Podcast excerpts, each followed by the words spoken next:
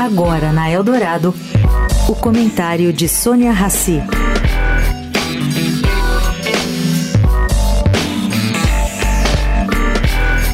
Gente, quem está preocupado com o comprometimento da poupança futura do Brasil para pagar débitos do governo hoje, gastos do governo hoje, com antecipação das receitas do pré-sal, conforme está previsto aí no orçamento de 2024, tem que estar quase aliviado.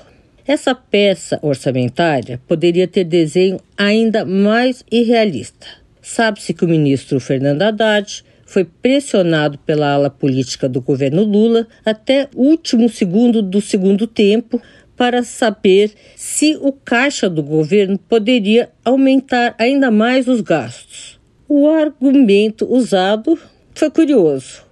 Já que ninguém acredita mesmo na arrecadação prevista nesse orçamento, por que não aumentar ainda mais as previsões de receita em 2024? Bom, caro ouvinte, para um governo que depois de atacar a proposta do ex-ministro Paulo Guedes enviada ao Congresso, que era justamente antecipar a receita do pré-sal, e agora defende justamente a mesma medida, a coerência anda difícil.